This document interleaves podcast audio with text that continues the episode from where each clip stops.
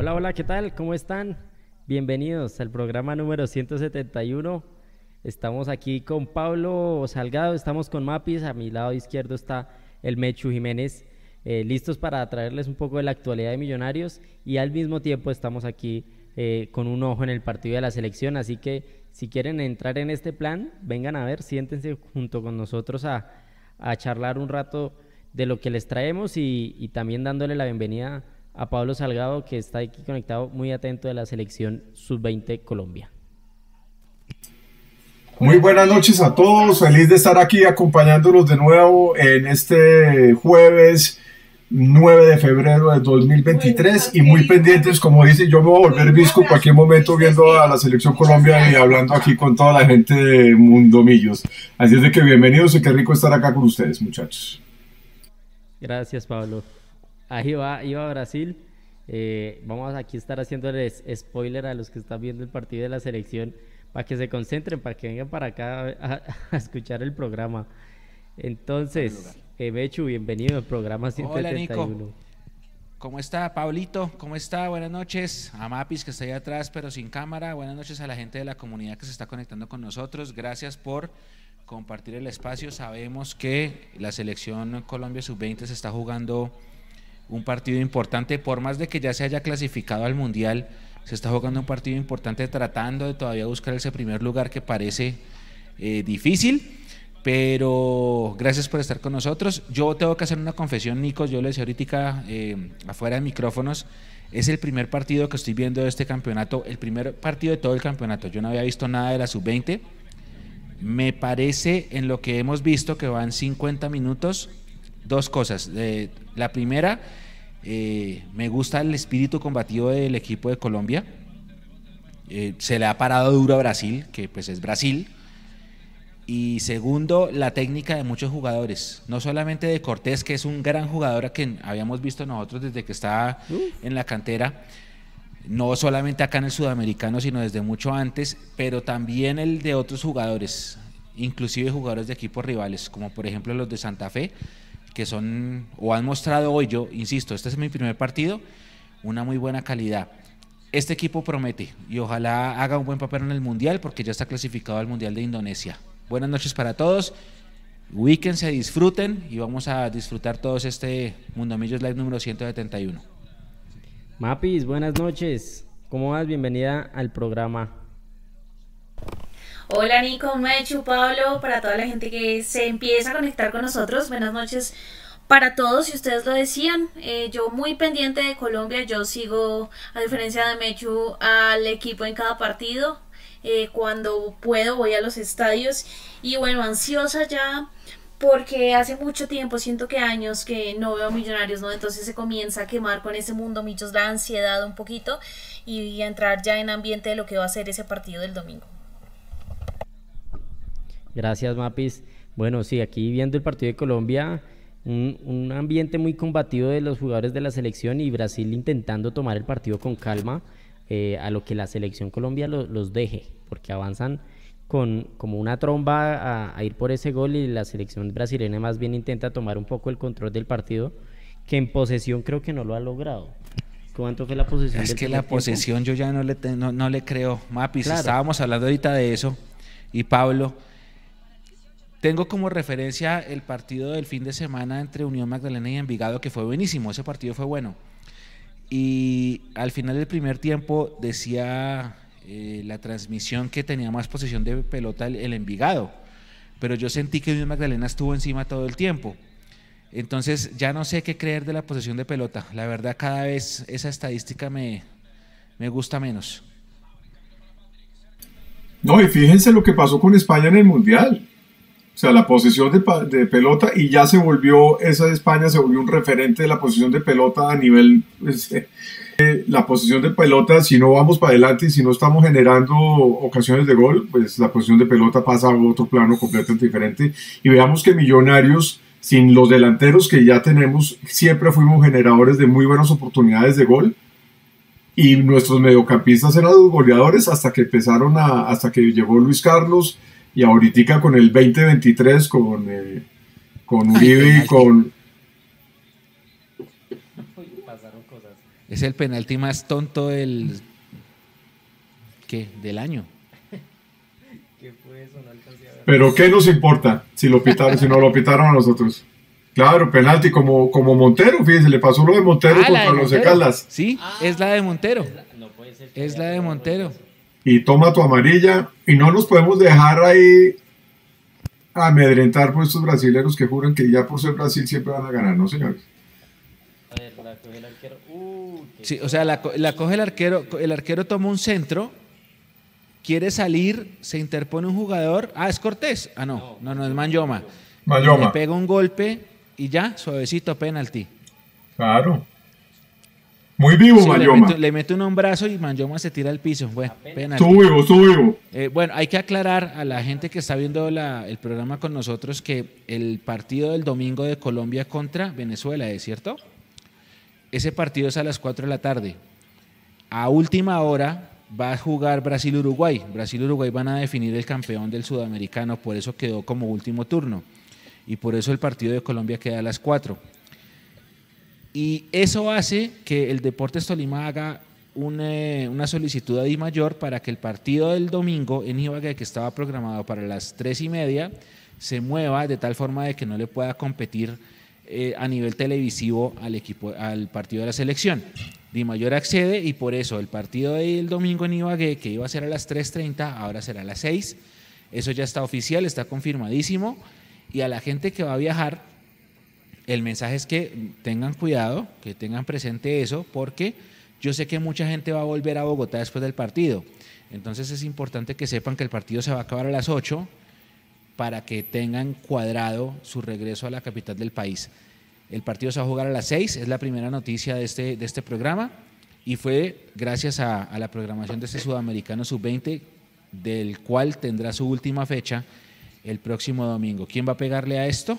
Le va a pegar puerta. Mechu, Ah, ¿por qué puerta, no narras? Deberías narrar el penalti, Mechu. Yo cometí el error, yo cometí el error de contarle a Pablo ayer internamente que yo narraba y ahora me la está montando. No, ni más esas son, esas son cosas del pasado. no, nada que ver con Tami. O sea, la gente que nos está viendo, nada que ver con Tami. Pero bueno, hay, hay penal para, para la selección de Colombia. Mechu es buen narrador, Mechu es buen narrador. Eh, Están el- dilatando. el- Transmite, el el Mechu transmitía y, y funcionaba. Sí, no Está- está mi, claro, no está mi, pero Este- Están- funcionaba muy bien. Este puerta es el que vendieron a Inglaterra, ¿no? Alemania, creo que se va, ¿no? Alemania, me Al. Bayer Leverkusen, ¿no? Sí, correcto. Bueno, Atención, atención, hay momento de suspenso. Eso, eso. Gol narrado por Bueno, Pablo. mientras tanto. Viene puerta. Con las manos en la cintura, con una posición de poder. Dice Juan David que en Qatar se demostró que la posesión sin efectividad no sirve. Yo creo que también nosotros lo hemos De aprendido. acuerdo. Lo hemos aprendido Atención. con creces en los últimos dos años. Minutos 56, 32 segundos del segundo tiempo. Y ahí Vamos. va el penal. Bueno, va el penal. Lo tapó el arquero de Brasil. Spoiler alert. Bueno. Espérense a ver si, perdón. espérense a- espérense a ver si en mi, en, mi, en mi transmisión lo mete. No, también se lo tapó, ni modo. No, y lo, lo cobró como canchero, ¿no? Pero bueno.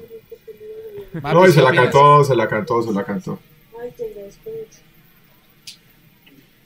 Mapis, ¿qué te parece ese penal? No, todo, todo absurdo, ¿no? Desde lo que hace el portero de Brasil, ¿no? En esa falta. Y después como puerta, no solo que lo hace con muy poca fuerza, sino que además le cantó absolutamente todo el ángulo al que iba, ¿no? Le cantó todo el lado al que iba. Y bueno, fue eh, fácil para el portero. Solo, solo se tuvo que tirar porque adivinar no creo que, que tuviese la necesidad. Se lo cantó todo. Muy mal cobrado por puerto. Sí, mal cobrado, mal cobrado. Ahora, eh, es importante también aclarar, y yo lo voy a decir desde mi punto de vista porque es el primer partido que veo, insisto, el arquero de Brasil haciendo tiempo, eh, el factor emocional, sobre todo a esta edad, porque es que no es fácil.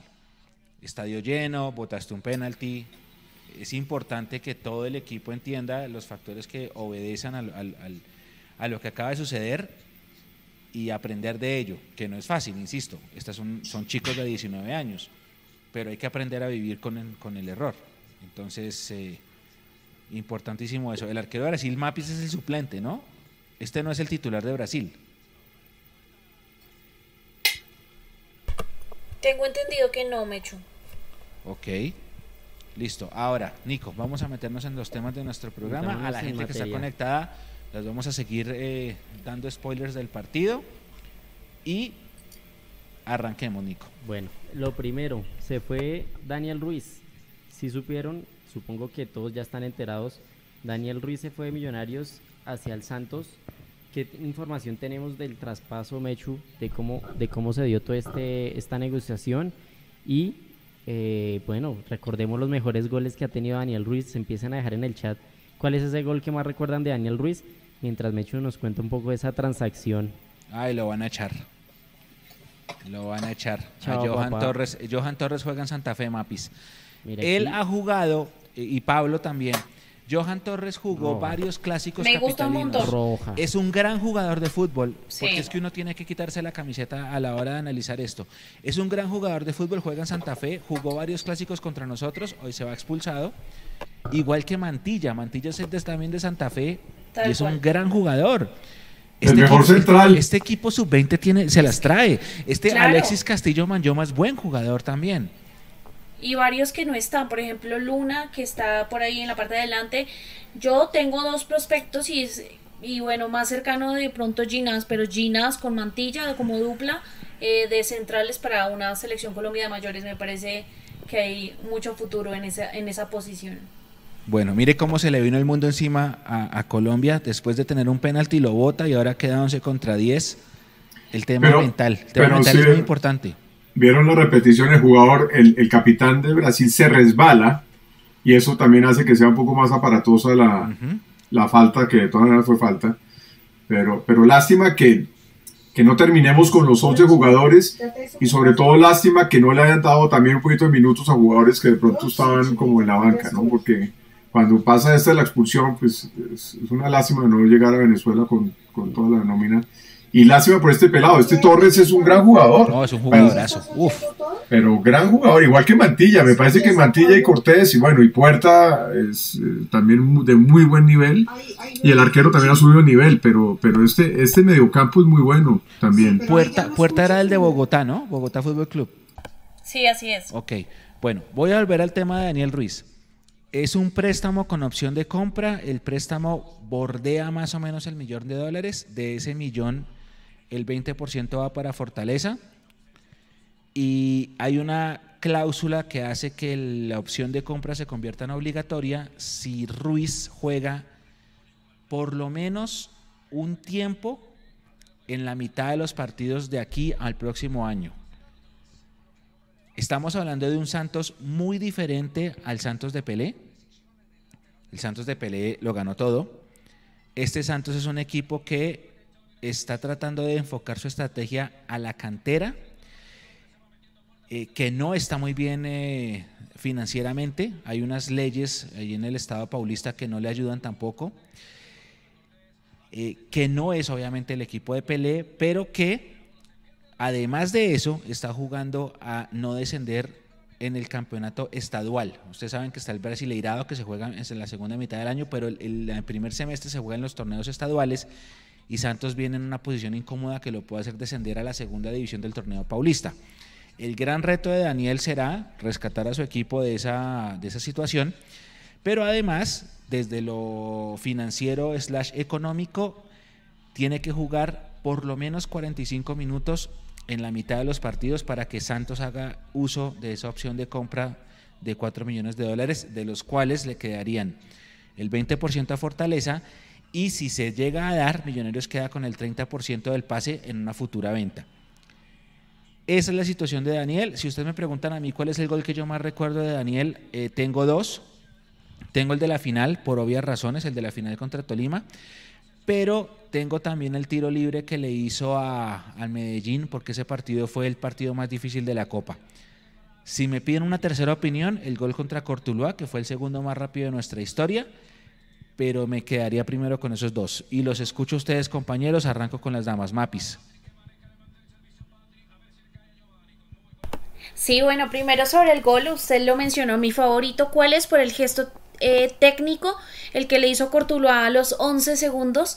Además, por el momento, ¿no? Eso era la, la, primera, el primer torneo del 2022 donde Daniel creo que estaba en una de sus mejores formas.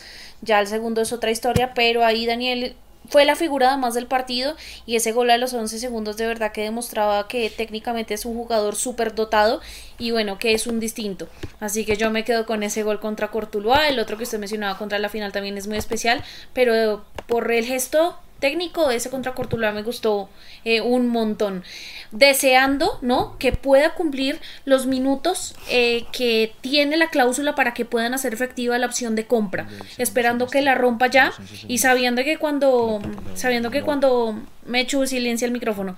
Y sabiendo que cuando Soteldo también se recupere, porque recordemos que Soteldo juega en el Santos, es un jugadorazo, el venezolano, el chiquitico, que cuando se recupere, pues Daniel va a tener una competencia muy fuerte ahí. Y hay quienes dicen, no, cuando se recupere Soteldo, Daniel no va a jugar. Pues no, de eso se trata, de que tenga competencia y de que se gane un lugar. Si le gana ese lugar a Soteldo, sin duda, pues se va a cotizar muchísimo más. Pablo, pues yo lo que les iba a decir es que sí me quedo en la memoria y en el corazón con ese primer gol contra el Tolima, que después Tolima nos dio vuelta, pero eso es un verdadero golazo y además ante la, eh, eh, espiga que es Montero, haberle hecho ese gol colgando a Montero en el ángulo completamente, ese, con ese gol me quedo yo. Y claro, el otro por el récord, que la rapidez de meterlo, y el gol de tiro libre, porque hemos visto muy pocos goles de tiro libre directo en Millonarios. Entonces, pues sí, yo también estoy de acuerdo que esos son los tres eh, goles históricos de, Daniel Ruiz. Nico. Bueno, a mí me gusta mucho el de la final. Me parece que es el, el mejor gol que tiene Daniel Ruiz por cómo visualiza que el arquero está salido y hace un gol desde un ángulo no muy, no, muy común. Me parece un golazo ese fuerte a Montero. Me acuerdo que Montero lo coge mal parado y, le entra por arriba esa pelota siendo uno de los arqueros más altos de, del fútbol colombiano, es un golazo. Y el que le hace al Junior de, primera intención, que la clava ya en un partido donde no era claro para Millonarios y yo me acuerdo que con ese gol se destapó, se destapó todo y Millonarios logró controlar el partido y llevarse un triunfo en Barranquilla. ¿Sí o no? El del cuadrangular. Claro, un golazo por todo el contexto. El del cuadrangular también tiene un significado especial porque Millonarios nunca le había ganado al Junior como visitante en una fase final hasta ese gol de Daniel el año pasado. Ya podemos decir que llevamos una y era difícil. Lo que pasa es que después nos dimos cuenta que Junior fue tan comodín que todos le ganaron en Barranquilla, entonces ya perdió un poquito de, trascendencia, pero desde, desde lo estadístico sí, es la primera victoria como visitante contra el Junior en ese estadio, en, en Barranquilla y y es importante, se rompió un antirécord, más allá de lo que pasó después. Y Carlos Villamizar dice tiró a centrar. En ese gol se, nosotros hemos visto a Daniel Ruiz desde que jugaba en divisiones, eh, en Diños, en divisiones menores, y es una jugada normal de Daniel Ruiz. Tirar desde la izquierda, en vez de tirar al centro, tirar al arco. Él ya se le conocía ese tipo de intenciones, entonces no se nos hizo extraño eh, ver a Daniel Ruiz haciendo ese tipo de cosas y cuando ustedes miran la repetición y se fijan la mirada de Daniel Ruiz, se ve que él está intentando engañar y, y cuando él pone el pie, él pone un pie para un tiro seco, no para un tiro embombado para un centro, es un tiro seco. Y eso, los que han jugado fútbol tienen que dar fe de que uno no tira a centrar con ese tiro de golpeo. Así es. Mapis, Pablo, ¿algo que quieran agregar antes de saludar a la comunidad? No, decir que Santos el próximo partido es contra el Sao Paulo, ni más ni menos, eh, y quién sabe si ya sea eh, primer partido, hay que estar pendientes. Y lo otro que me gustaría estar pendiente, Daniel, es en qué posición realmente va a jugar, si va a jugar en extremo izquierdo o si van a meter eh, por el medio campo, porque me dio la impresión de que el técnico Lorenzo lo usó por la mitad, ¿no? No sé si ustedes se acuerdan del partido amistoso de Colombia, en que juega eh, Dani Ruiz, juega por la mitad. Entonces va a ser interesante ver eh, Dani Ruiz en dónde va a jugar en el terreno de juego. ¿Mapis? Sí, complementando un poco eso, creo que Ribeiro, que es el técnico del Santos, ha dado a entender que lo va a utilizar en su posición más como 10 tipo de enganche, ¿cierto? Así que creo que esa es de pronto uno de los factores por los que Daniel también toma esa decisión, además de que quería pues irse al fútbol del exterior y es jugar en una posición donde se siente más feliz, ¿no? No sé si más cómodo porque tiene mucho talento para jugar como extremo, pero sí más feliz, ¿no? Eh, se siente en una posición un poco más natural, así que este domingo, según la prensa brasileña, eh, Daniel va a hacer su debut, así que pendientes porque como lo decía eh, Pablo, es un, es un muy buen partido, ¿no? Contra Sao Paulo, partido interesante mm. y bueno, vamos a estar pendientes. ¿A qué horas es el partido, Mapi, sabes? Sí, a las 5, a las 5, a las 5 de acá. 5 de acá, bueno, se va a cruzar con el interfiere. de se va a cruzar con el de Tolima. Pasan una, una, cantidad de cosas a las, 3 no, y, el Super Bowl, El Super Bowl es a las 6 y 20 y Dios santo me lo va a perder. Hay que grabar, hay que grabar, hay que grabar, hay que grabar.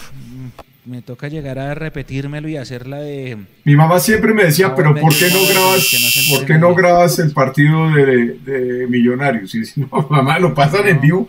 Yo a grabar esas vainas, Dios mío. No, no, no. Pero bueno, vamos a ver si, si se logra. Ese campeonato paulista es duro.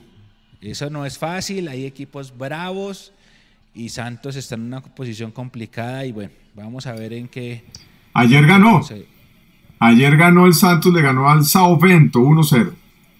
Bueno, ojalá sirva para que, para que puedan para que pueda salvarse. Entró, entró Mapis Luna, tú nos habías hablado de él, el del Cali. Él también es un gran, a él también lo vimos jugar en profesional, es un gran jugador. Acaba de entrar al campo de juego. Nico, siguiente tema. Bueno, ¿cuáles son los esos reemplazos ahora entonces de Daniel Ruiz y Gómez? Millonarios como queda parado y ahora les se, va un jugador más y, cómo, cómo, sienten ahora con la salida de Daniel Ruiz que está la nómina. ¿Sigue siendo igual de fuerte o ya ahora sí les empieza a preocupar eh, la falta de dos extremos que fueron determinantes el semestre pasado, Mapis? Bueno, desde, desde antes de que se fuera Daniel Ruiz creo que necesitábamos de pronto haber traído otro lateral. No se hizo, está bien y ahora con, con esta partida, Daniel Ruiz, eh, creo que sí, de pronto Millonarios debió aventurarse al mercado y traer otro, todavía está tiempo, creo, pero sí sería bueno tener otra opción allí en, en, en, el banco porque bueno se puede cambiar el módulo y demás. No creo que Gamero lo vaya a hacer. Ya seguramente vamos a estar hablando de eso de cómo nos gustaría y de que eh, Em, esquema se podría utilizar, pero sí creo que sería bueno contar con otro jugador. Sabemos que se viene un año con, bueno, el tema de la Libertadores, más adelante en unos meses la Copa, así que em, no nos puede volver a pasar que nos quedemos con una banca corta que ya nos ha sucedido, así que a mi parecer Millonarios podría estar trayendo otro jugador antes que se cierre el mercado de pases. Mapi, te pregunto antes de pasar con Pablo. ¿Qué opinión te merece a ti el hecho de que Millonarios haya salido de los dos extremos titulares del equipo campeón de la Copa y el mejor equipo de la reclasificación en la liga? Pues yo entiendo, según el modelo que viene manejando Millonarios, que es lo que se va a continuar y que los juveniles que vengan de la cantera o, bueno, el caso de Daniel que venía de Fortaleza pero tiene 21 años, se va a seguir viendo, ¿cierto? Creo que nos tenemos que dejar de encariñar con estos jóvenes que salgan, la rompan, porque no van a estar muchos millonarios. Este va a ser el modelo que se va a utilizar, van a tratar de vender a los jugadores. Lo que sí, de pronto, y lo que sí preocupa, es que se vendan estos jugadores, pero de inmediato no se busque en el mercado reemplazarlos. Digamos que de parte de la cantera vienen jugadores muy buenos, el mismo Oscar que está acá jugando con la selección, pero... Eh, el hecho de que vengan detrás, pues eh, no significa que Millonarios no tenga que salir al mercado y seguir reforzándose de muy buena manera. Por supuesto que vimos con buenos ojos que trajeran a Fernando Uribe, que trajeran a Leo Castro, pero hay que seguir apostando, ¿no? por esa juventud y yo creo que incluso este sub-20 sería bueno para ver jugadores incluso como veíamos a puerta de equipos como el Bogotá FC para seguir apostando por ellos y, y, para traerlos a millonarios por más de que en las inferiores vengan, vengan buenos jugadores. Y yo tengo una opinión personal de este tema de Puerta y es que yo siento que Puerta se vendió barato, pero se vendió barato pero por la falta de ambición del mismo club de Bogotá. Si Bogotá hubiera querido, lo vende mucho más caro, pero creo que esa falta de ambición, que por eso es que Bogotá juega el torneo de la B solo para participar, para tener entrada económica, es lo que de pronto lo permitió. Pablo, la opinión suya. Muchas gracias por esta oportunidad, compañero. Y les voy a contar que a mí me parece que Millonarios se armó pensando en que esos dos extremos jóvenes iban a salir en algún momento de Millonarios. A mí no me está en este momento temblando la voz de que vamos a tener de todas maneras un ataque muy contundente, porque vuelvo y les digo, nuestro mediocampo es muy sólido, muy sólido. Entonces, ¿qué pasa? Tenemos a Juber Quiñones, tenemos ahora a Cortés, no sé qué tanto va a jugar Cortés este semestre con Millonarios, porque obviamente ya clasificados al Mundial y con todo lo que se viene con la selección sub-20 para el Mundial, entonces muy seguro que ese jugador no vayamos a contar tanto de ese jugador. Y si algo está acostumbrado Millonarios es justamente a no tener jugadores claves en, alguna, en algún momento del torneo. en este momento nos está pasando al principio, al inicio del torneo, lo cual también me da la esperanza que con el tiempo y con la venta que hicimos de Dani Ruiz, de pronto podamos hacer una muy buena compra de otro jugador o darle la oportunidad a Guerra, a, David Beckham, a Castro, eh, eh, David, David Beckham, es que me parece chistoso el nombre, pero y Luis Paredes. Entonces me parece que de todas maneras Millonarios le va a seguir apostando a la cantera. Se dieron cuenta que están saliendo muy buenos jugadores, se está convirtiendo en un buen negocio para Millonarios pero nosotros los hinchas somos los que empezamos a contar monedas con qué nos quedamos en el equipo y hacerle una fuerza a lo que con lo que nos quedemos. A eso toca hacerle fuerza, a eso estamos acostumbrados, pero la esperanza es que este Millos con la cantera que tiene tengamos para que nos alcance la gasolina hasta el final del campeonato y seamos obviamente protagonistas al cierre. Bueno, acá está Javier Hernández eh, haciendo un reclamo de que el penalti se tuvo que haber repetido por invasión de área. Mientras tanto, en la transmisión, vamos a saludar a la gente, Nico, por favor, a nuestra gran comunidad que está conectada. Aguantan los trapos, así juegue la selección Colombia Sub-20. Así es, bueno, espere, que tengo aquí el chat. Voy a mostrar aquí el chat. Edwin Hernández pregunta que por qué Beckham y Gómez no están en la Sub-20, ¿ustedes saben?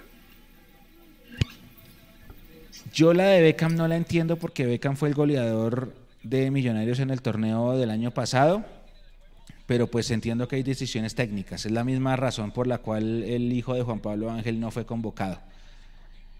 Y bueno, uno respeta eso. Beckham está esperando su oportunidad, es un gran jugador de fútbol, lo ha demostrado y ojalá este año termine de consolidarse en la nueva edición de la Supercopa.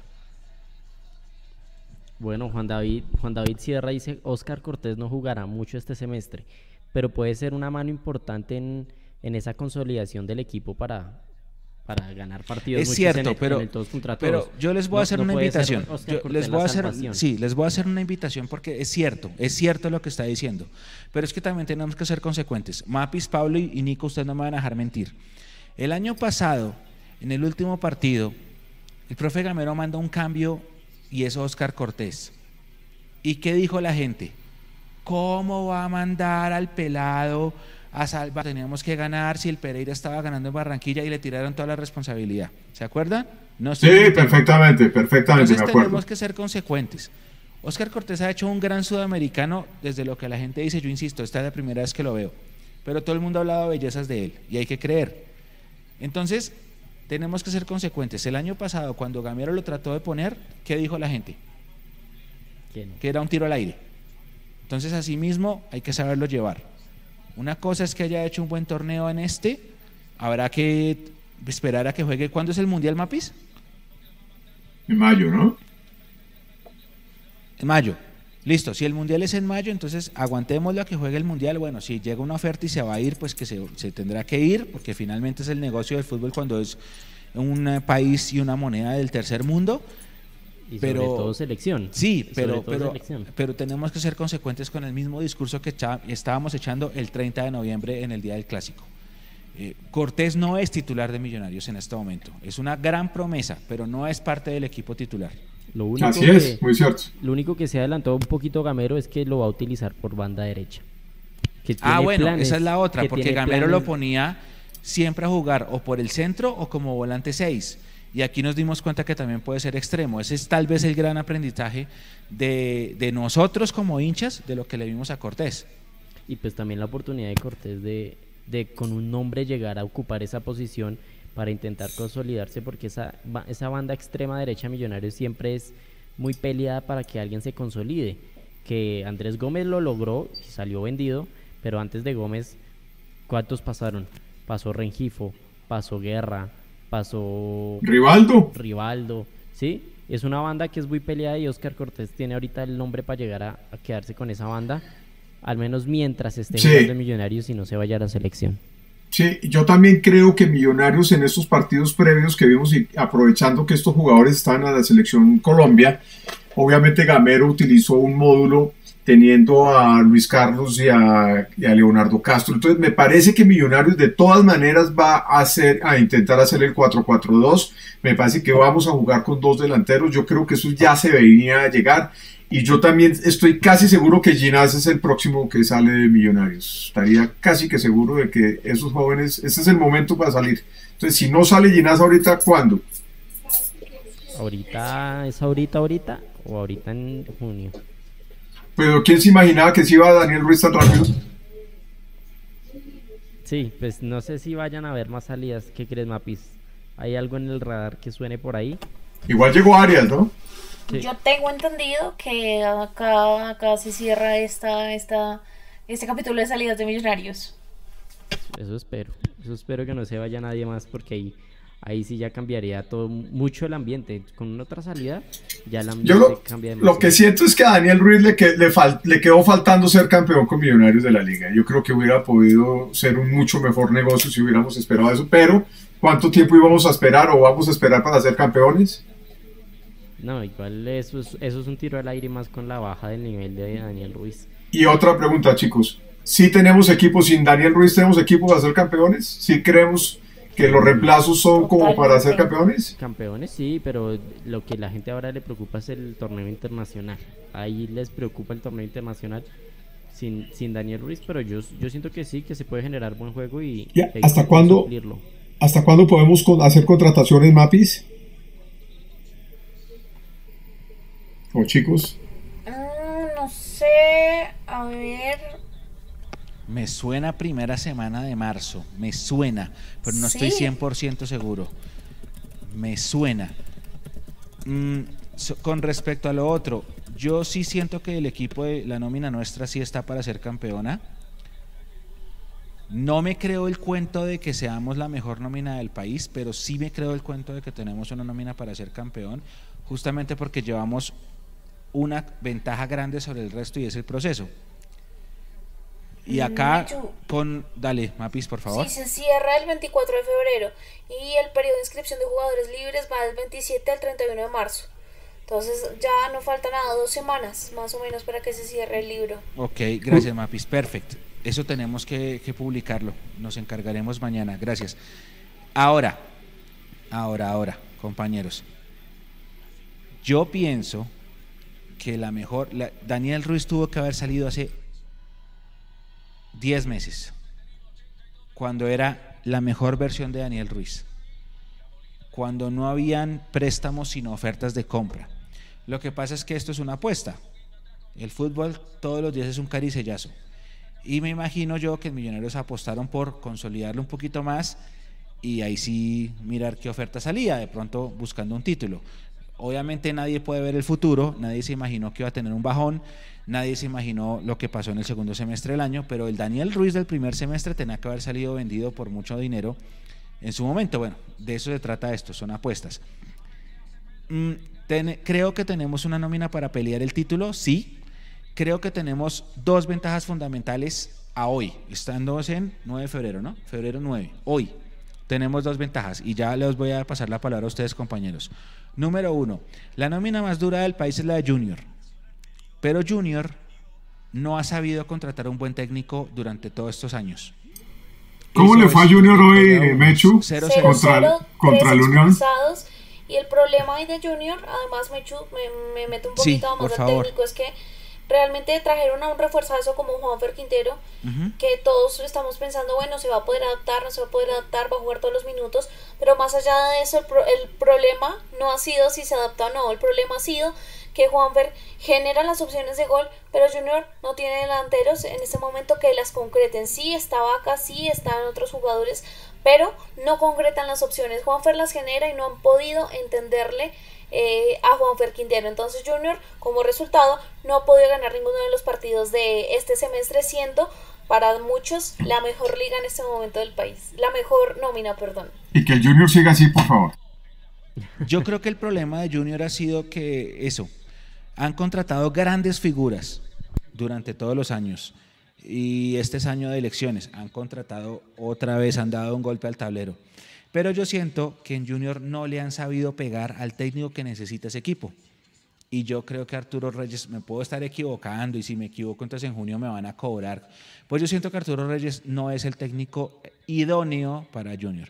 Y al otro lado está Nacional, que es un equipo que también tiene gran flujo de caja, que tiene un músculo financiero importante, pero que todavía administrativamente no termina de consolidarse y eso es una ventaja para nosotros. Nosotros tenemos un proceso que a muchos les gusta, que a otros no. Que de pronto a la gente no le haya gustado que de los titulares del equipo campeón de Copa salieron dos que eran piezas entre comillas fundamentales y que eso va a obligar a cambiar el modelo, lo vamos a debatir en un rato. Pero la consolidación de un proceso, el hecho de saber que hay una nómina base que juega junta hace mucho tiempo, es nuestra gran ventaja. Ah, que el América está jugando muy bien. Sí, el América está jugando muy bien. Yo vi dos partidos del América, pero es que van apenas tres fechas. Entonces hay que mirar cómo se va a comportar ese equipo a lo largo del semestre. Otros equipos que les, los hayan sorprendido por ahora, Pablo Nico Mapis, los escucho. ¿Sorprendido para bien o para mal? Las dos, todo vale. A mí me ha sorprendido los Caldas, por ejemplo. Los Caldas se trajo a Sherman y a Dairo. El técnico lo mantuvieron, ahorita están en un tema de amenazas y todo hartísimo en los Caldas, Caldas, ojalá eso se mejore. Pero es un equipo que me ha sorprendido para mal desde la era, desde la era de este técnico, porque el técnico no es malo y le había ido bien en, otros equipos.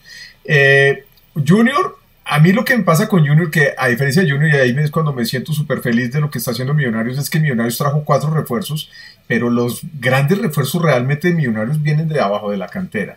Junior trae estos grandes nombres y tal, y le meten un billete larguísimo, lo que están en elecciones, ya nos tiene acostumbrado Junior a eso, pero como equipo, obviamente lo que usted estaba diciendo ahorita, Mechu, claramente le debe faltar un buen director técnico al Junior para manejar todas esas estrellas intergalácticas y está comprobadísimo que con estrellas intergalácticas ese equipo no funciona. Y yo le voy a echar la culpa también al calor. Vamos a ver cómo le va a Juanfer con el calor de, de Barranquilla, porque pues esperamos que además esté en buen nivel si es que va a jugar la selección Colombia y nos interesa que le vaya bien a Juanfer.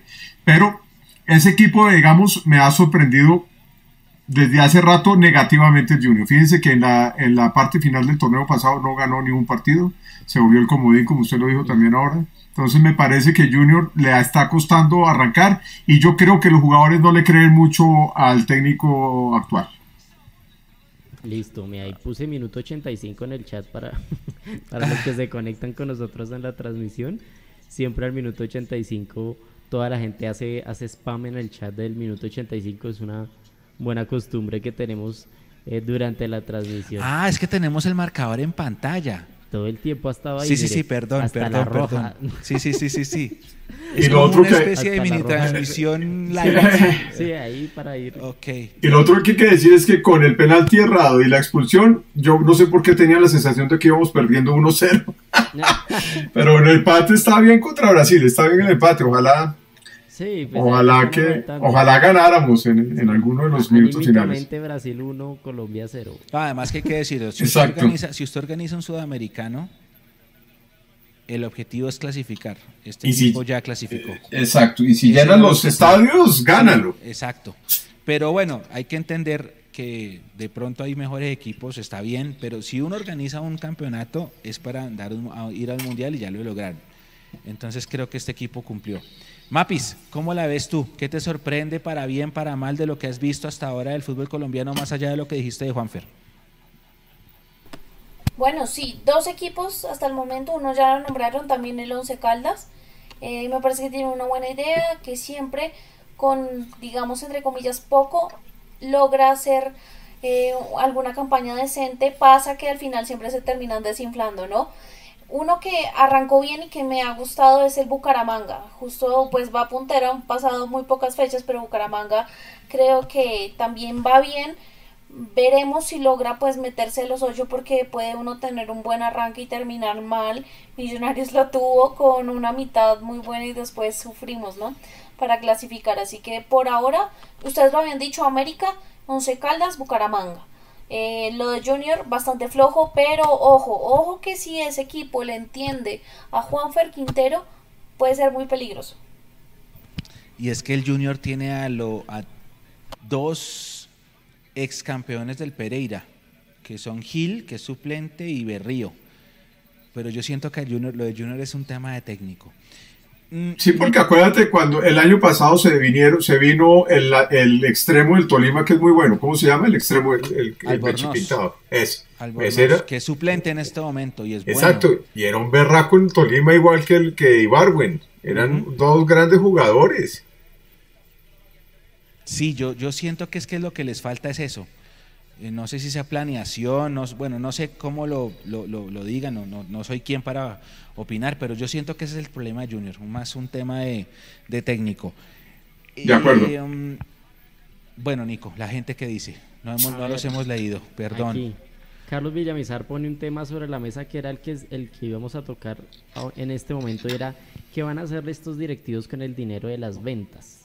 Ya vamos para allá. Ya vamos, para, allá. Ya vamos para allá. Antes de eso, yo les quería preguntar, entonces, con la salida de Daniel Ruiz y, Andrés Gómez, ¿cuál creen que va a ser la formación que, va a usar Millonarios? ¿Cuál va a ser esa estructura, teniendo en cuenta los mejores jugadores que tiene en este momento? Pues si no tenemos extremos, obviamente hay que cambiar la estructura. Y lo que está haciendo eh, Gamero ya es que está metiendo arriba a Pereira, a Cataño, a McAllister y por la izquierda está, está variándose a, a Juber Quiñones y arriba vamos a tener a dos eh, killers importantísimos. Entonces yo pienso que va a basarse en esa rotación, en el manejo de balón, porque a Gamero sí le sigue gustando el tema de posesión y tiene jugadores para la posesión y explosivo como Leonardo Castro y un muy buen pivot que me parece a mí que es un buen pivot que es Luis Carlos eh, Ruiz. Entonces me parece que esa estructura de medio campo hacia arriba estamos sólidos. ¿Ustedes cómo la ven? Yo no creo, yo creo que va a seguir utilizando, nos va a sorprender utilizando lo mismo, va a dejar los dos volantes de marca, va a dejar a Juber por izquierda, a Maca por el centro y por la derecha a Cortés o a Cataño y en punta a Castro. Y nos va a dejar igual. Pero ¿qué haces, ¿qué haces con Pereira, con Giraldo, con Larry, con eh, Cliver, con Juan Camilo? Con eh, toda esa superpoblación que tenemos en el medio campo. Pues eh, para el, pan, para el banco, porque eso es lo que necesitamos también. A mí Yo lo que creo es que va a usar los mixtos, va a usar mucho los mixtos como McAllister y como Pereira. Sí, mañana hay em, entrenamiento con atención a medios, hay entrenamiento a puerta abierta, allá vamos a estar y vamos a analizar eso. Yo tengo la misma idea que tiene Nico. Yo estoy sintiendo que el 4-3-1-2 como que no lo termina de convencer y que de pronto en Ibagué va a sorprender con un esquema muy parecido, Mapis, al del año pasado. Y me voy así, Juber por izquierda, por derecha yo creo que va a ser Cataño, porque puede ser Cataño o Guerra, Maca en el centro y de arriba Leonardo, y Luis Carlos Ruiz al banco. Y ahí entonces, Mapis, empiezo yo a pensar, él tenía una idea que nos la vendió a todos en las ruedas de prensa, él quería jugar con dos delanteros porque es la nómina que él tiene. Pero yo creo que los primeros 45 minutos de Pereira lo pusieron a pensar eh, Atención. realmente yo me quedé con algo de la rueda de Millonarios, bueno, del, del viaje de Millonarios a Estados Unidos, y es esa entrevista que le da Pache, y ahí a mí me quedó muy claro que no va a cambiar el esquema, que a él le gustan los dos volantes de primera línea, ese doble 5 para mí va a ser inamovible, así que yo también me voy por la línea de Mecho y de Nico que vamos a continuar con el mismo esquema. Y es más, los nombres, los mismos que los de Mechu. Va a poner a Hader, va a poner em, de pronto a Cataño y en punto va a poner a, Leonardo Castro. ¿A Hader o a Juber? No, a Juber y a Hader, creo yo. Yo creo que se ve así, Juber por derecha y Hader por izquierda, puede ser. Pero para mí, y por esa entrevista que me quedó muy marcada, es que a él le gusta, o sea, lo dijo, le gusta ese doble 5 y, y, el tema de jugar con los extremos. Ya si me lo preguntan, personalmente a mí me gustaría jugar 4-2-2-2. Sí, porque la nómina se da para eso, tienes razón. eh, nuestra nómina, ya sin Ruiz, ya sin Gómez, estoy en esa contigo. La nómina nuestra se da para eso. Un doble 5 que muy seguramente va a ser Larry Giraldo, por lo que mostró en Estados Unidos, y Pereira el primer suplente. Y después puede ser Cataño y Maca, justamente. Y ahora que, está, que lo nombras, Mapis, yo recordaba las, eh, los equipos que ganaron en Ibagué la última vez. Los de Hernán Torres. Hernán jugaba 4-2-2-2. Hace 18 años. Hace 10 y hace 11 pero Hernán Torres, que era el técnico de Millos y hoy técnico del Tolima, jugaba 4-2-2-2. El Tolima hoy juega 4-2-3-1. Pero sí era así. Y hay que aprovechar que tenemos. ellos son los dos, Maca y Cataño.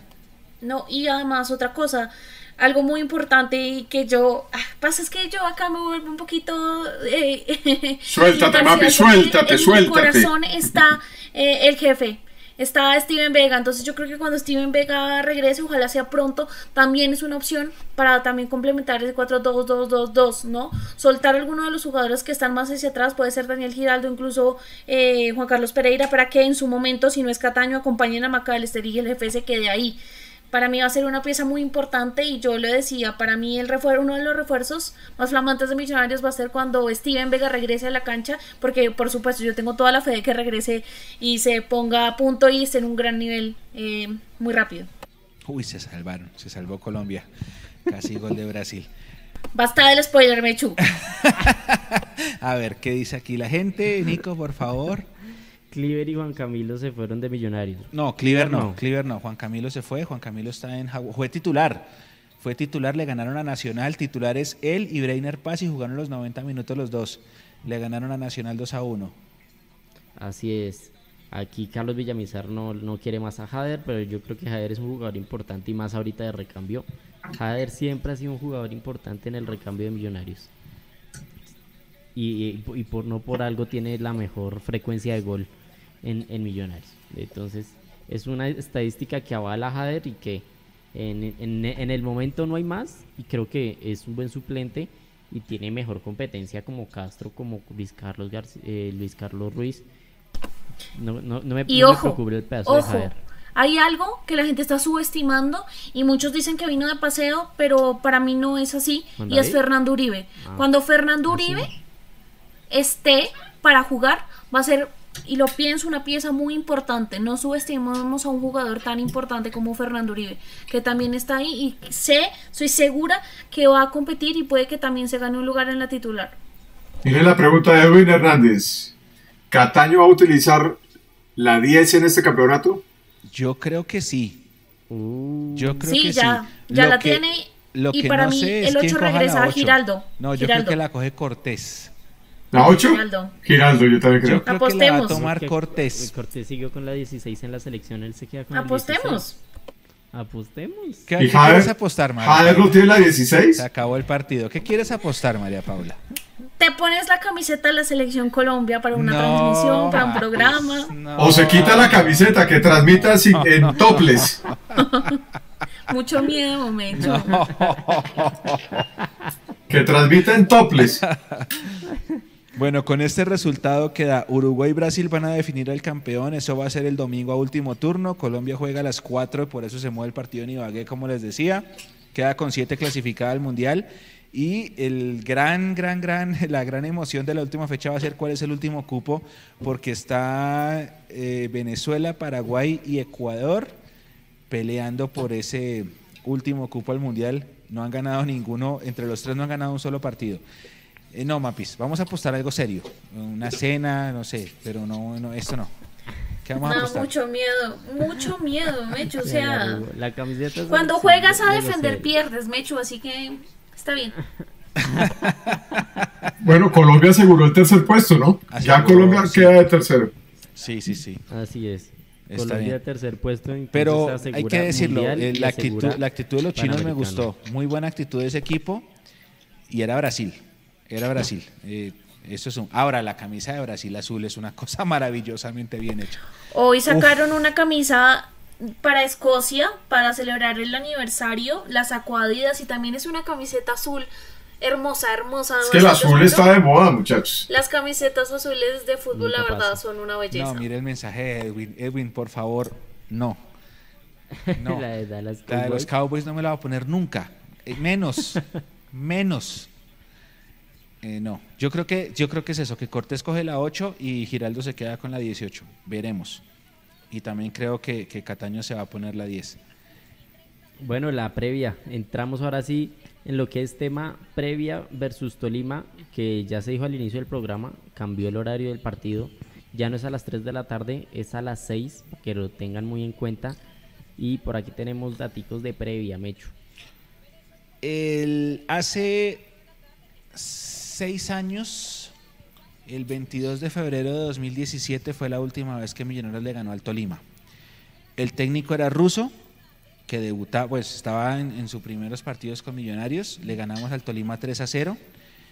Si no estoy mal, el técnico del Tolima era Gamero, a esa sí no sé, esa sí no sé.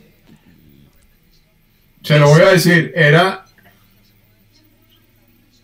es que sé que Gamero era en 2018, pero no sé si, si ya estaba en 2010. Creo que sí. Era ruso, pero no sale el, de, el del Tolima, no sale. Creo que era el profe Gamero. Le ganamos 3-0 y ese día Jaro Santiago Mosquera hizo dos goles que fueron sus dos primeros goles con Millonarios. Tuvo una calificación de 9.1. Desde ese día. Y Iron del Valle. ¿Quintabani? Ah, Quintabani, Quintabani. Sí, sí, sí. Gracias, Eduardo. Quintabani, sí, tienes razón. Desde ese día hasta hoy, es decir, van a faltar 10 días para que se cumplan 6 años, Millonarios y Tolima han jugado 14 partidos, incluyendo la final del 2021 de apertura. 14 partidos llevamos sin ganarle al Tolima. 14. Bueno, hay que romper esa racha, ya ¿no? Basta, ya basta. ya basta. ¿Cómo está el Tolima? ¿Cómo lo has visto en los partidos de inicio de temporada? Espéreme, Pablo, porque falta. Ah, ok, ok. Adicional a eso, Millonarios, como lo decíamos hace un rato, lleva 10 años, desde mayo 26 de 2013 que pusimos el video hoy en nuestras redes, ahí lo pueden ver. No le ganamos al Tolima en Ibagué. No ganamos en Ibagué porque jugamos contra el América en 2021, eh, la semifinal y quedamos 0-0. 10 años sin ganar en Ibagué 14 partidos sin ganarle al Tolima entre local y visitante, ya basta. Ya basta. Las rachas están para romperse. Ahora sí, Pablo, todo suyo. No, les iba a decir que Millonarios con un solo partido está de noveno, que el Tolima con tres partidos está de octavo, lo cual quiere decir, y puede ser jocoso, que si le ganamos al Tolima, lo pasamos. Sí, sí. Ahora, Mapis, yo vi el partido de Tolima con América, que fue un partidazo bien entretenido para hacer la primera fecha. El equipo de Tolima es muy físico. Vi el partido Tolima-Once Caldas, que a la gente de Once Caldas se le fue encima porque jugó mal y, y, lo hizo bien. El del lunes no lo vi, que perdió con Águilas 4-2. Ese lo viste tú de pronto. ¿Qué, qué, ¿Qué, opinas del Tolima? Bueno, yo creo que en estas tres fechas, usted lo resumía, ha venido un poco de más a menos. Fue muy fuerte esa goleada, pronto 4-2 contra Águilas. Pero bueno, hay que decirlo, capítulo parte de Águilas viene muy bien. Jugó contra Junior, eh, jugó contra Tolima y no sé si jugó contra Nacional, pero, pero venía bien. No me cierra del todo el Tolima, no me cierra todo eh, del todo el equipo. De pronto tienen ahí a Meléndez en la parte de arriba que puede ser de los jugadores para referenciar, pero por ahora eh, como equipo todavía creo que no ha encontrado eh, la forma. Tuvo muchos cambios en el semestre pasado. Así que bueno, creo que todavía no ha encontrado forma, no ha podido encontrar, digamos, esa cohesión. Así que, que veo prometedora de pronto em, eh, este antecedente que usted decía. No creo que puede ser este domingo en el que se le vuelva a ganar a, un Tolima que todavía no ha alcanzado, digamos, la mejor forma y todavía no es un equipo que se entienda del todo bien. Tiene sus momentos, pero todavía no lo veo de pronto al 100%. El jugador clave Mapis, Meléndez. Sí, Mechu, Meléndez. Ok. Está Exmillos en Tolima, Cuenú, suplente. Erazo. Erazo, suplente. ¿Quién más? No, no, recuerdo otro. ¿De ex millonarios? Sí. Erazo y Cuenú, que fueron los que se llevaron Erazo y Cuenú. directamente de acá. Y de antes, no sé. Ah, Boné, el, de- el desequilibrante Mapis, Boné, ¿qué lo dice Juan David Sierra en Facebook? Facundo Boné está jugando en el Tolima, jugó en el Pasto el año pasado, nos hizo gol. En ese fue uno de los que sonó en la temporada de humo en la humareda esa de Vende Likes y está jugando en el Tolima. Eh, Correcto. Pero no fue titular. No fue- no le, hizo, titular. le hizo el gol al Once Caldas, si no estoy mal, Pero no fue titular contra, contra Águilas. contra las Eagles, ok. Eh, La banda del Pocillo se dice nos vemos en Ibagué. Acá dice Jan Michael también, apartamento para cinco personas para que vengan a piscinear y nos vamos para el estadio. Gracias Jan Michael por la invitación. A la gente que quiera ir. Oiga, Eduardo Sosa Mapis, eh, ¿Pablo está? ¿Sigue? Sí, está Sosa, está Jason Guzmán que viene del Nacional, Nacional es bueno, ese es bueno. Jason Lucumí, es, es el mediocampo del, del Pero Tolima, es Sosa bueno. no está jugando.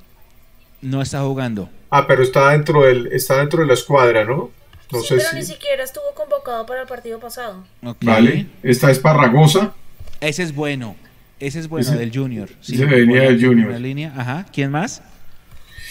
Está Juan David Ríos, está Kevin Pérez, Juan Álvaro David Meléndez, bueno. Cristian Trujillo, Estefano Arango, Ah, bueno. Estefano Arango tiene su trayectoria. ¿Quién más? Juan Pablo Nieto, que es el de siempre, El de Nieto siempre. Es bueno. y Juan Manuel Valencia. Sosa. Acá dice, acá dice Eduard que Sosa está lesionado en el Sí. chat. Ajá, no está. no Que a. Bonet le dio apendicitis, imagínese.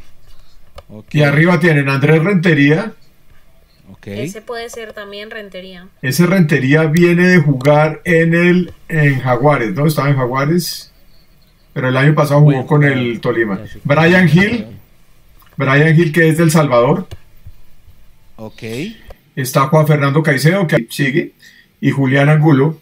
Brian Hill, Julián Angulo. Y Erazo. Erazo, que ese, ojalá lo pongan de titular. ojalá pongan a Erazo de titular. No, Nexillos. No, con la ley del ex, con los alados que estamos, no, mejor no. Bueno, es verdad, pero yo no le tengo miedo a, a Erazo. No, pero es un buen equipo, es un buen equipo. Es un buen Muy equipo. físico, de verdad, es un vamos a, vamos a enfrentar un equipo duro que tiene un partido, dos partidos más que nosotros, pero que ya perdió estrepitosamente contra las Águilas Doradas. Pero, pero sí puede ser la- lo, lo que ustedes dicen, compañeros, sí puede ser esa oportunidad para romper esas dos rachas de. Es un buen momento. Sí. Además, los, los tres jugadores para seguir, que son los que mejor calificación tienen del Tolima, son en su orden, Rentería, Esparragosa y Boné. Y el Tolima siempre tiene una magia ahí rarísima y siempre arma un muy buen equipo. Torres siempre arma un buen equipo. Así le desarmen el equipo. Torres tiene cabeza para armar a, a un, buen, eh, a un buen Tolima. Entonces me parece que, me parece que Millonarios eh, tiene una buena oportunidad para hacer un buen partido. Ojalá nos vengamos con tres puntos de Ibagué. Y si ustedes se van para Ibagué, que ya sé que van a ir, pues tráiganse esos tres puntos, háganme el favor. Con, con una, con una, ¿cómo se llama? ¿Con qué? ¿Lechona? Con lechona. Con una lechona, háganme el favor. Hay que Cada vez que alguien eso. menciona la lechona, yo miro a Nicolás con. Siempre que dice, Dios me, me va delatando. Y si Natalia Martínez está en el chat, me da la razón de por qué. Pero además, pero volviendo al tema Millos Tolima, esto es un- se volvió para nosotros un clásico. O sea, siempre, alguien decía por ahí, es una revancha siempre perman- permanente contra el Tolima. Es muy raro, es raro porque mm, con, con Tolima los últimos partidos han sido, han sido muy bravos y... Y to- Gamero no le ha podido ganar al Tolima. estadística, es, es- es esa estadística que, que- que- que no- uno la mira y uno dice, no puede ser. Entonces, ¿se acuerdan que alguna vez Millonarios duró 11 años sin ganarle de local al Once Caldas? Entre 2000 y 2011, hasta que les ganamos el partido con gol de Mayer 1-0. Y entonces uno vuelve en el tiempo y uno dice, no puede ser que hayamos durado al Once Caldas acá. Y con Nacional fue lo mismo. Con Nacional de 2000 a 2006 no le ganábamos. Y uno decía, pero, pero ¿cómo pueden pasar estas cosas? Y al Tolima vamos 14 partidos en total. Y en esos 14, Gamero fue técnico de Tolima y fue técnico de Millonarios. Gamero acá nos ganó, nos hizo un repaso, le pasó a Pinto por encima en el 2019, me acuerdo en Semana Santa, y nos ganaron muy bien. Sí, Y uno dice, no puede ser que, que- que- que esto esté pasando. Otro detalle no menor, que esto lo quiero preguntar si, si Dios nos permite llegar a Ibagué, es el estadio de, de, Ibagué se llama Manuel Murillo Toro, pero en la boleta, para la gente que la está comprando eh, virtual, si la compran virtual es porque van a entrar al occidental o oriental, no van a entrar a la tribuna visitante, dice Estadio Gabriel Camargo Salamanca. Ah, ya cambió el nombre. No sé si ya es legal que el estadio cambió de nombre, pero ya lo tienen, o sea, lo están, eh, ¿cómo se dice eso? En términos de marketing, eso tiene un nombre. Nos están brandeando que el estadio ahora se va a llamar Gabriel Camargo Salamanca, que no estaría nada mal porque lo que hizo el senador por el Tolima fue una cosa loca. Sí, es eh, absurdo. pero que quisiera yo preguntar él si, si nos permite la, la oportunidad. Volvió, volvió al Tolima de los equipos más estables del fútbol colombiano. Algo que no pasaba con ninguno de los equipos. vienen de quedar por fuera de los ocho en el semestre pasado. Aquí dice Jan Michael que ya le cambiaron el nombre. Sí, ya le cambiaron el nombre, bueno. Okay. Ese es el nuevo nombre del estadio. Para, para, sí, es que debe haber algún... porque en, el, en la entrada del estadio en Occidental sí dice grande, Estadio Manuel Murillo Toro. Sí, es que ya es, es legendario ese nombre. no han mandado a hacer las letras. Espéreme hecho que hagan las letras para que lo cambie. Sí, sí, sí. Pero bueno, vamos a ver, ojalá. Ah, sí está Natalia conectada. Gracias, Nata. Y tiene razón en lo que ella dice. El equipo de Gamero rompe malas rachas. Es una, es una realidad. Yo les hago una pregunta. ¿Gamero ya le pudo ganar a, El Tolima? No, no, no, es que desde ninguno. Mire, le ganó Ruso. Después de eso. y campeones. Y, salimos campeones ese año. Ese año. Después, Esa puede ser una señal divina, muchachos. Si le ganamos al Tolima, podemos ser campeones. Exacto. Después con Pinto no pudimos y con. Em, y con, y con Gamero por ahora no hemos podido, que el micrófono está muy bajito, dice Álvaro acá. Ya vamos a revisar el mío. Dice acá Jan Michael que fue un regalo del alcalde actual. Eh, acá pregunta 994 comando que si eso dice la. Ah, sí, que eso dice la boleta que si un FAC en Occidental se puede entrar con camiseta. Yo creo que, que la restricción es que la, entrada de camiseta es solamente para la tribuna visitante. No creo mm. que vayan a poner problema en Occidental, pero sin embargo mi recomendación es que no lo hagan. Es que Esta pregunta está buena, Edwin. Entren sin, sin camiseta. ¿El único equipo al que no le ha ganado Gamero con Millonarios es Tolima? Eh, a Río Negro ya. Por, a Río Negro ya y a Jaguares ya. Entonces creo que sí es el Tolima.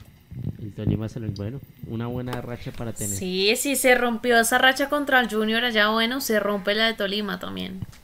Qué pena, me dicen que mi micrófono está alto, pues que además yo me emociono mucho. Entonces no, pero yo lo escucho, yo escucho bien a Pablo. No sé, no sé, yo, yo, lo escucho en un buen, a los dos, tanto a Pablo como a Mapis los escucho bien desde acá.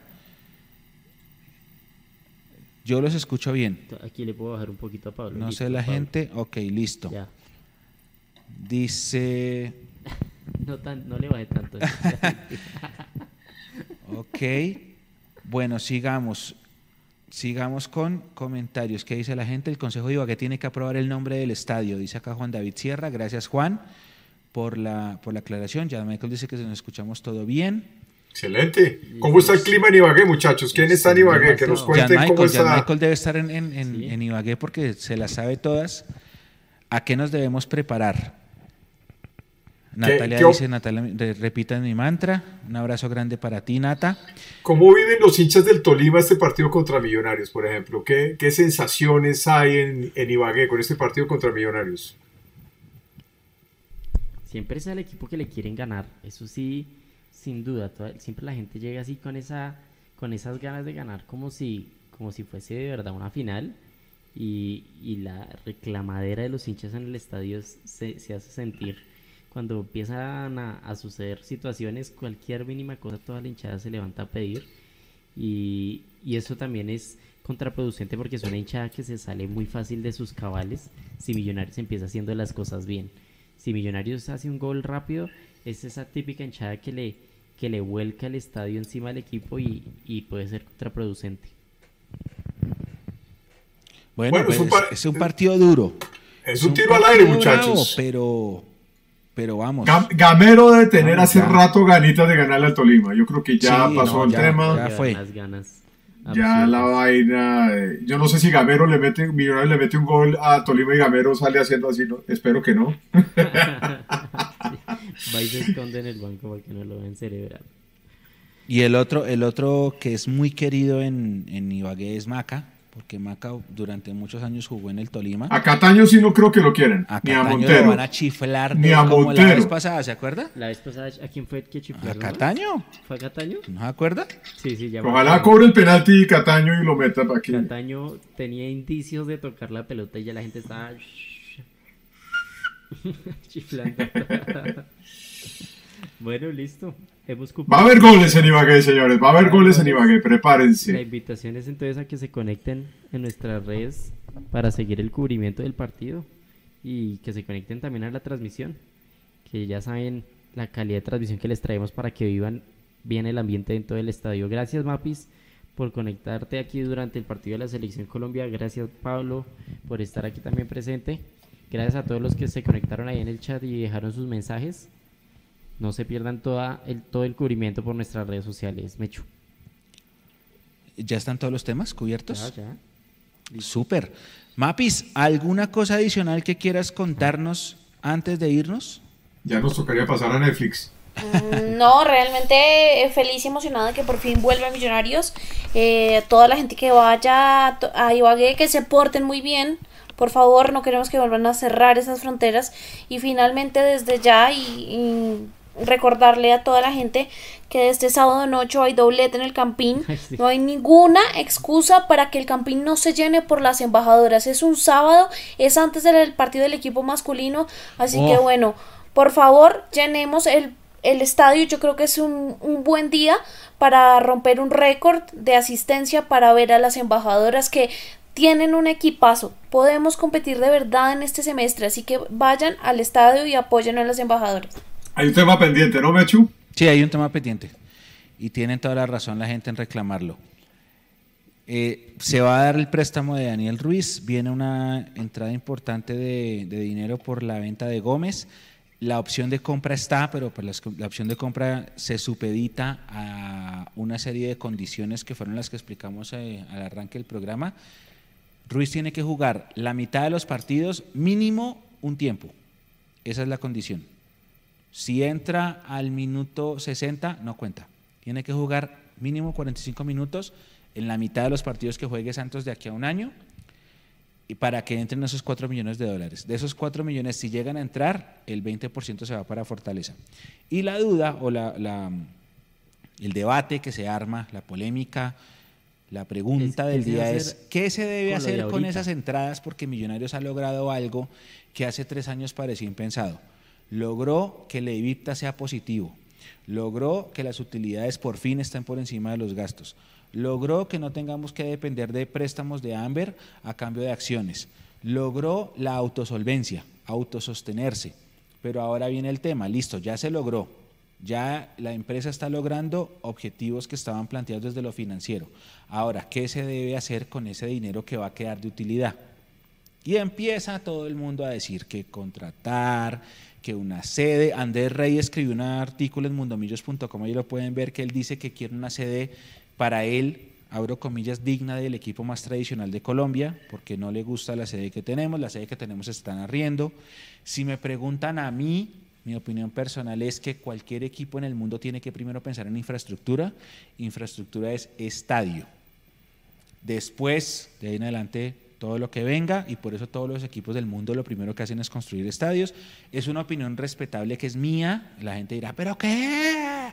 Estadio, no, primero ser campeones. Es una opinión mía. Tengo un antecedente, lo que hizo Osorio. Juan Carlos Osorio vendió muchos jugadores, pues por lo, la venia de lo que era la selección de esa época que permitió poner varios y luego venderlos. Y Osorio lo que hizo fue renovar la sede deportiva de Nacional, que muchos dicen que es la mejor, yo no la conozco, que muchos dicen que es una gran sede deportiva. Y La conocí. Es, así de buena, es- Pablo? Retraté a Es René muy- ahí. En Guarne es muy ¿Y buena. ¿Es así de buena como la pintan? Muy buena. O sea, no, nos Sí. borra. En Colombia sí. Ok, bueno, eso fue una iniciativa de Osorio, infraestructura. Hay gente que dice, no, lo que se traiga hay que reinvertirle en buenos refuerzos para tener un equipazo. Válido. Válido porque la ausencia de títulos pesa mucho, porque una copa no es eh, como, como suficiente para el proceso que se viene haciendo. Todo es válido. Y por eso elevamos la pregunta a todo el mundo y, y que la gente lo responda. ¿Qué debe hacerse con las utilidades de una empresa, eh, una sociedad de fútbol? Está la sede, puede ser una, está reinvertir en jugadores, sí, también, está construir el estadio, también. Eh, el estadio tiene que ser obviamente afuera de Bogotá porque aquí el POT nos mata y cada alcaldía que venga parece ser peor que la anterior y bueno, no voy a meter en eso. Pero, ¿qué opinan? Mapis, ¿tú qué opinas?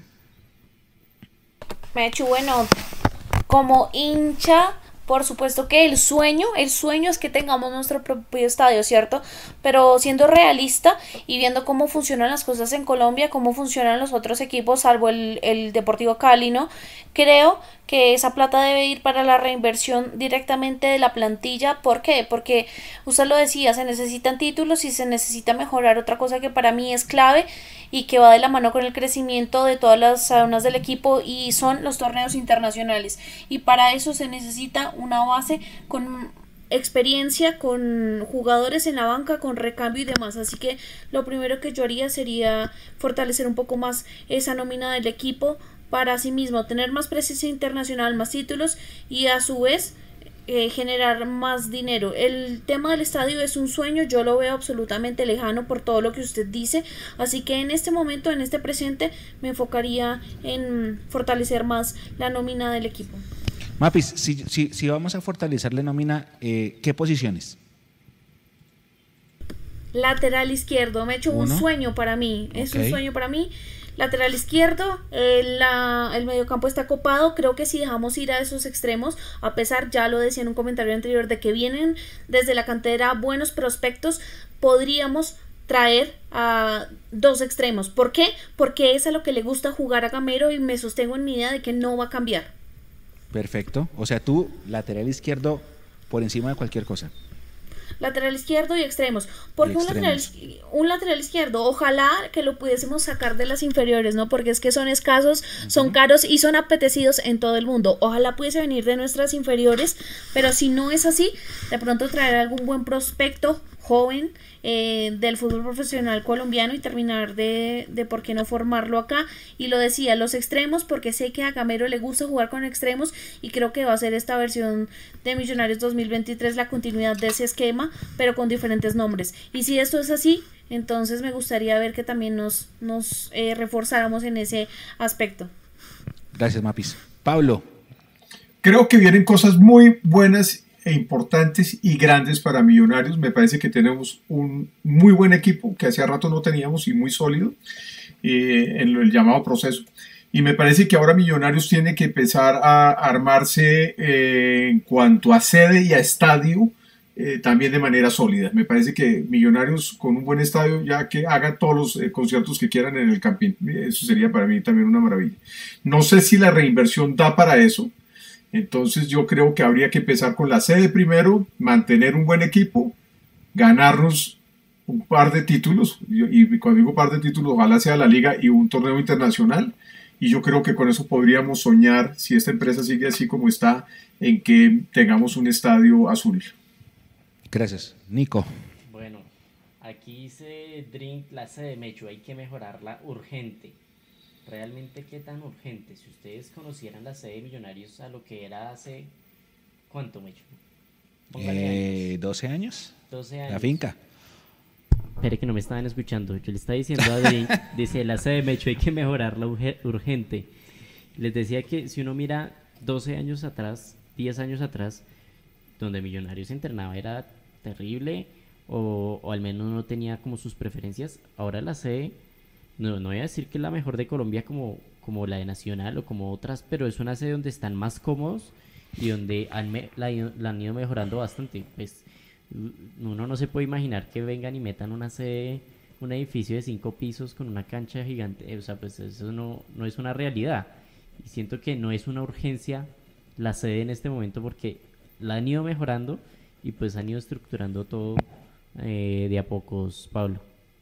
Yo lo que estoy pensando es que la sede tiene que tener ya la proyección de estadio para que la sede quede al lado del estadio de Millonarios. O sea, se tiene que tener como esa, esa proyección. Pero esa sede no es de Millonarios, ese terreno no es de Millonarios, también es alquilado. Es alquilado. Pero me hicieron acordar de lo que hace Inter Miami, que tiene su propio complejo en ese estadio donde jugamos contra River, que no es la versión definitiva, bueno, es que obviamente David Beckham tiene mucho dinero, pero no es la versión definitiva de, lo que va a ser el estadio, Beckham David. Pero ellos tienen, ellos tienen una especie de complejo completo donde está el estadio, que es para 18 mil personas, chiquitico, pero bonito, cuquito, y al lado están los, los eh, laboratorios de entrenamiento. Todo está en el mismo lugar. Y, pero pasa con el Real Madrid, pasa con el Barcelona, pasa, nosotros, nosotros somos el Real Madrid de Colombia. Sí, hay que pensar así, uno tiene que pensar en grande para, para, para, llegar a cosas grandes. Y no está mal, hay que, hay que potenciarnos, tenemos que dejar de pensar en, en, pagar arriendos de media taquilla. Es que por eso es tan importante tener un estadio. Y la gente dirá que el, que el Cali, que el Cali no, el Cali. Lo que pasa es que el Cali no es una sociedad, el Cali es un club. Y los problemas económicos del Cali no fueron por el estadio, los problemas económicos del Cali fueron por ese problema adentro, eh, con muchos jugadores que se vendieron y cuya dinero no llegó. Pero cualquier equipo en el mundo, de cualquier deporte, es que no solamente es el fútbol, cualquier deporte quiere tener un estadio propio, es por lo que sea. Chicos, volviendo al partido contra Lima y ustedes que van a ser unos felices viajeros, ¿cómo va a ser ese calentamiento previo? ¿Cómo va a ser la información previa? ¿Qué tienen ustedes organizados para que todos los que nos están viendo sepan más o menos qué esperar el próximo domingo eh, antes y durante el juego de, contra el Tolima, muchachos?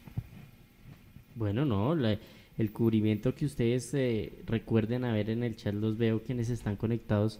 Normalmente eh, les hacemos, por ejemplo, la transmisión cuando están saliendo de, del, hotel al estadio para que vean cómo es el, el, acompañamiento de la hinchada ahí en el hotel.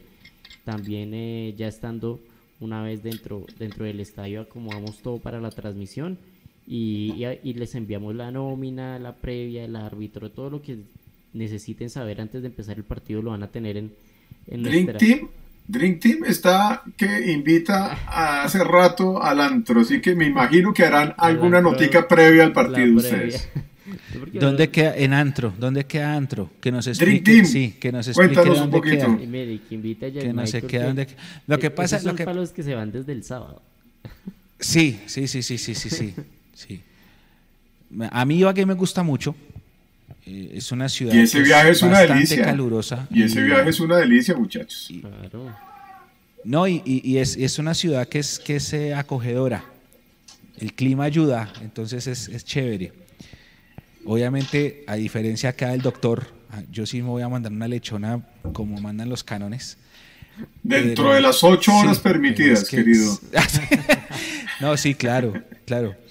Pero Ah, que, que dice Miro Lindo, buena fiesta. Eso es en Ibagué, me imagino. Les va a tocar irse a ustedes desde el, desde el sábado por la tarde, muchachos. Vamos, vamos a, a, revisar esa opción. Pero sí, la invitación es, por favor, que, que se conecten con nosotros, como, como es habitual. Estaremos desde, el partido es a las 6, eh, lo movieron, desde las 5.45 vamos a empezar la transmisión que se conecten con nosotros. Lo que dice Nico, trataremos de estar también en el cubrimiento del hotel como siempre que vamos de visitante. Y que nos manden fotos desde el estadio, los hinchas de Millos, y, transmitimos esas, eh, publicaremos esas fotos que nos manden los seguidores de Millos en el estadio. Exacto, la gente que mande la foto la podemos poner en la transmisión para que los que no están en el estadio o no puedan ver el partido vean el ambiente, cómo se está viviendo, que es una gran idea. Gracias Pablo a que la gente mande sus fotos y que se conecten, que se conecten, que vamos con toda la buena vibra, con toda la buena energía, esperando romper esas dos rachas que ya mencionamos hace un rato y, que sea una linda jornada, que sea una linda jornada. La gente lleva mucho tiempo esperando por ver a Millonarios. Hubo muchos hinchas que no pudieron ir a Pereira por el tema de la inflación y por el tema de la distancia, pero que ahora tienen una Ibagué más cerquita para poder ir al partido. Seguramente para muchos va a ser el la primera vez que ven al equipo en el año en vivo. Y como decía Mapis, después de esto viene un doblete en donde vamos a poder disfrutar a las embajadoras y a los embajadores. De eso vamos a hablar dentro de una semana con más detalle, porque es el debut. Pero la invitación es a que todos nos acompañen. Si van a ir a Ibagué, si no pueden ir, eh, si no tienen el canal que todos sabemos, pero que se conecten con nosotros, que vamos a pasar una gran, gran, gran velada eh, con Tamí, con Nico con Mapis, con Pablo y con todo el equipo después en el tercer tiempo este próximo domingo que se nos viene. Y o por supuesto que desde mañana, porque mañana sale la designación arbitral, que se conecten con mundomillos.com y con las redes sociales porque viene toda la previa. Hoy pusimos un par de videitos para calentarla, los dos últimos victorias en Ibagué, pero viene una previa sabrosa. Eh, de todo lo que se viene, de la estadística con Tolima, les dimos un abrebocas de los 14 partidos, es el equipo al que, al segundo equipo al que más le hemos ganado, 104 veces por liga, ahí también eh, de otros torneos. Mm, que se preparen porque viene, es domingo de Super Bowl, entonces vamos a tener la estadística de Millos, cómo le va cuando es Super Bowl, eh, la estadística de cómo nos va jugando en febrero 12, la estadística de cómo nos va contra Tolima, las cábalas, las los jugadores que pasaron en ambos equipos, el análisis del rival que hace Juan Sebastián muy sagradamente y todo eso. No se vayan a despegar porque la previa arranca desde mañana por la mañana hasta el domingo, inclusive a las 3 de la tarde. Esa es la invitación. Eh, Pablo, ¿algún último mensaje antes de irnos? Que los quiero a todos, que sigamos como una familia azul unida y que estemos pendientes de este domingo lleno de deportes por todas partes y que ojalá sea un domingo muy azul, un 12 de febrero inolvidable para los que nos quedamos en Bogotá y para ustedes que son los que van a acompañar y para los que están en Ibagué recibiendo a nuestro equipo azul querido. Listo, Don Nico. No, no siendo más que muchas gracias por conectarse el día de hoy. Nos vemos eh, un abrazo a todos los que estuvieron ahí en el chat, a Jaime Michael, a Natalia, a todos, a todos, a Drink, que gracias por... A Hugo Cárdenas. A Hugo Cárdenas, a todos, a Hugo Cárdenas ahí también saludo. No siendo más, cerramos programa. Un abrazo para todos. Chao, chao. Gracias a todos de verdad y recuerden que este programa, si no se lo pudieron ver en vivo, va a quedar en YouTube para que se lo repitan, en Facebook para que se lo repitan y si no, estamos en Spotify y estamos en Apple Podcast para que se lo escuchen en audio. Un abrazo gigante, gigante, gigante de parte de este equipo. Nos vemos el domingo y ojalá ganemos. Abrazo. Chao. Chao. Mañana hay entrenamiento. Pendientes de nuestras redes. Chao.